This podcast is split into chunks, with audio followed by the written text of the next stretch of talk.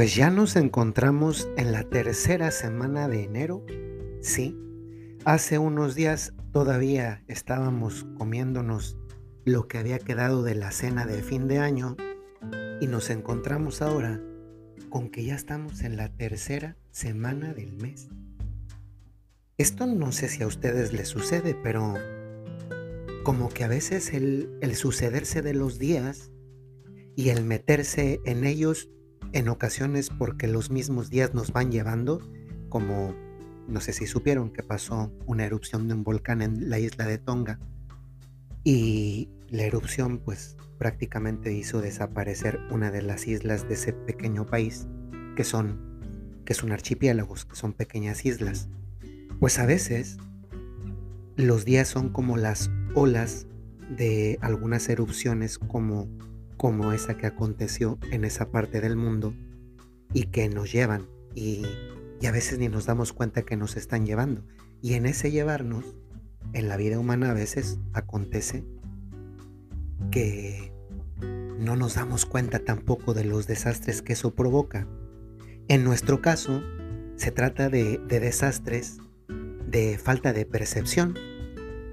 Y esa percepción que en definitiva remite al tiempo que está transcurriendo, pues significa que vamos dejando parte de nuestra vida cotidianamente atrás. Recientemente yo me he puesto a enviarle algunos mensajes de voz a personas que a lo largo del año 2021 me han ayudado de alguna manera. Y sinceramente pensando en las palabras, dado que son mensajes de voz, debido a que yo estoy en otra parte del mundo y que tanto si yo les llamo como si yo marco, les puedo producir en lugar de un gusto un disgusto porque las llamadas de larga distancia de números como de Italia a diferentes lugares de otras partes del mundo, pues son costosos. Entonces por eso lo hago por mensajes de voz. Pero yo mismo me planteé un hecho porque una cosa que les seguramente iba a decir y dije y lo pensaba antes de comenzar a enviar esos mensajes, es que iba a desear feliz año nuevo. Primero porque pues bueno, todavía estamos en los inicios del año, aunque para este momento ya estemos en la tercera semana del, del año, pues todavía es el inicio. Pero a mí me hacía reflexionar el hecho de que cuando, que es muy fácil decir feliz Navidad. Bueno, perdón, feliz año nuevo. Por una parte, desear y decir esto es algo profundamente bello porque entraña ante todo un buen deseo de alguien, es decir, manifiesta el buen deseo de alguien que tiene eh, ese anhelo para la persona a lo cual se lo desea. Pero cuando se hace sin profundidad, podemos caer, y se suele caer, de hecho se cae, en la banalización de las palabras que decimos. Los latinos tenían una expresión para muchas situaciones de la vida cotidiana y una de ellas es una que decía y catalogaba a este tipo de expresiones que sí, son bonitas, pero se las lleva el viento. De hecho, en el fondo eso significa esta expresión que voy a decir a continuación y que era flatus vocis. Es decir, lo que en el lenguaje popular se ha tendido a decir y a catalogar como las palabras se las lleva el viento. Lo que en principio debería ser cuando expresamos los deseos de felicidad para alguien más, en este caso para todo el año, pero que muchas veces también decimos en cumpleaños, en aniversarios, en bodas o en otro tipo de acontecimientos festivos, pues nos hace interpelarnos en qué medida solamente digo eso como un buen deseo, pero banal, que no he interiorizado? ¿O en qué medida cuando digo eso, yo me comprometo a ser parte de la felicidad que estoy deseando? Es decir, en parte, yo quiero ser, cuando lo digo, un motivo de felicidad también para ti, en la medida que a mí me resulta posible. Y yo pensaba cómo esto eh, el año nuevo, en realidad, pues el año nuevo no existe, existen los días nuevos. O sea, cada día que va pasando de este 2022, es parte de ese 2022 completo del año, de los 360 y tantos días que lo componen. Pero esa felicidad deseada se hace concreta y específica en el día a día. Oigan, muchos de nosotros mm, puede ser, desde luego que no es un deseo, pero puede ser, por posibilidad lo es, puede ser que no llegamos al final del año 2022. Y entonces toda esa felicidad que deseo la, la concentro en lo único que tengo disponible para mi vida, que es este día. Mañana, mañana yo no sé si lo voy a tener. La siguiente semana tampoco. ¿Saben que me ha sorprendido mucho? A veces hay números que son expulsados automáticamente de los grupos de WhatsApp que tengo. Y alguna vez me interesé y escribí a una persona y le pregunté que por qué se había salido, si le disgustaba o qué. Y, mm, híjole, me llevé una sorpresota porque me respondió el esposo de esta persona que me decía, padre, es que mi esposa falleció, ella estaba en el grupo y pues mejor saqué el número porque lo voy a dar de baja. ¿Cuántas personas han muerto en este tiempo?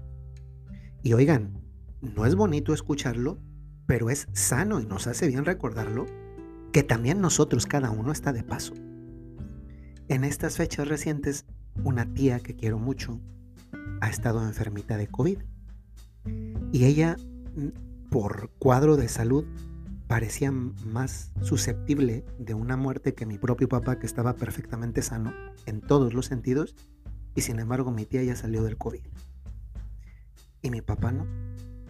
Pues esto nos hace pensar que ese año nuevo en cuyo recorrido del tiempo deseamos esa felicidad, en realidad se concreta en la felicidad del día a día que deseamos. yo les pregunto, ¿qué tanto hemos hecho? Primero, para que esa felicidad que deseábamos a otros sea realidad hoy. Porque qué incoherencia sería desearle feliz año nuevo a alguien y después ser justamente la razón de todo lo contrario durante su año, su día, su semana, su mes, como puede ser el ser yo en lugar de motivo de felicidad, motivo de infelicidad. Pienso en las relaciones familiares. Es que a veces un esposo puede ser el motivo de infelicidad para su esposa y sería una contradicción. Porque justamente un esposo y una esposa deben ser una causa de felicidad del uno para el otro. O los hijos. O los suegros, sí, también los suegros y las suegras también. Y los cuñados y los amigos. Qué contradictorio sería que yo deseo lo que después no me comprometo a hacer y que termino siendo en la práctica aquello que yo no deseé y que no fui sincero porque pues mejor sería bueno decir en lugar el, el 31 de diciembre, los primeros días del año, en lugar de decir feliz año nuevo sería este eh, infeliz año nuevo, yo voy a hacer tu infelicidad. Pero verdad que no lo decimos.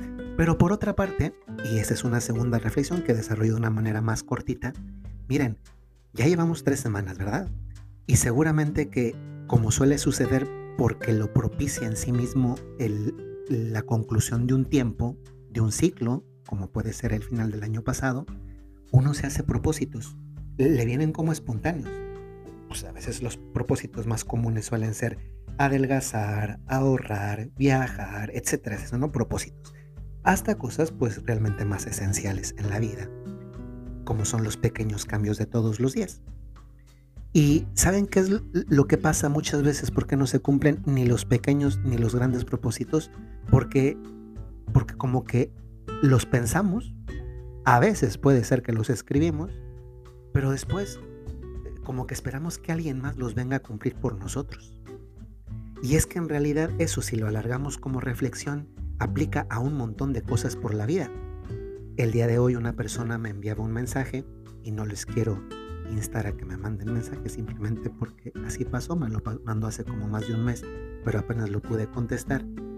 Y me decía una pregunta sobre si debe o no orar por las personas y después, ¿qué pasa, no? Y yo le decía, pues orar por una persona, pues siempre. Pero el problema no es que nosotros no oremos por las intenciones de alguien más. El problema es que ese alguien más a veces no pone la parte que le toca para que el milagro que Dios sí quiere hacer suceda.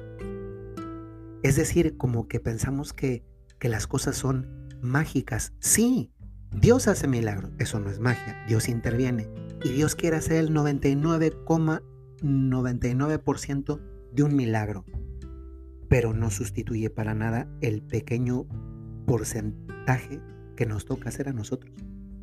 Y a veces lo malo es que nos formamos la idea de que yo pido y espero a que me lo cumplan. No, no, no, no, no. No te pongas a pedir y luego te sientes a esperar. Ve y haz que las cosas pasen.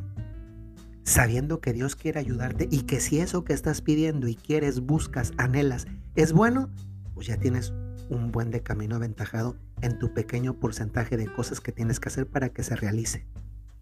Por eso, la reflexión de hoy es esta.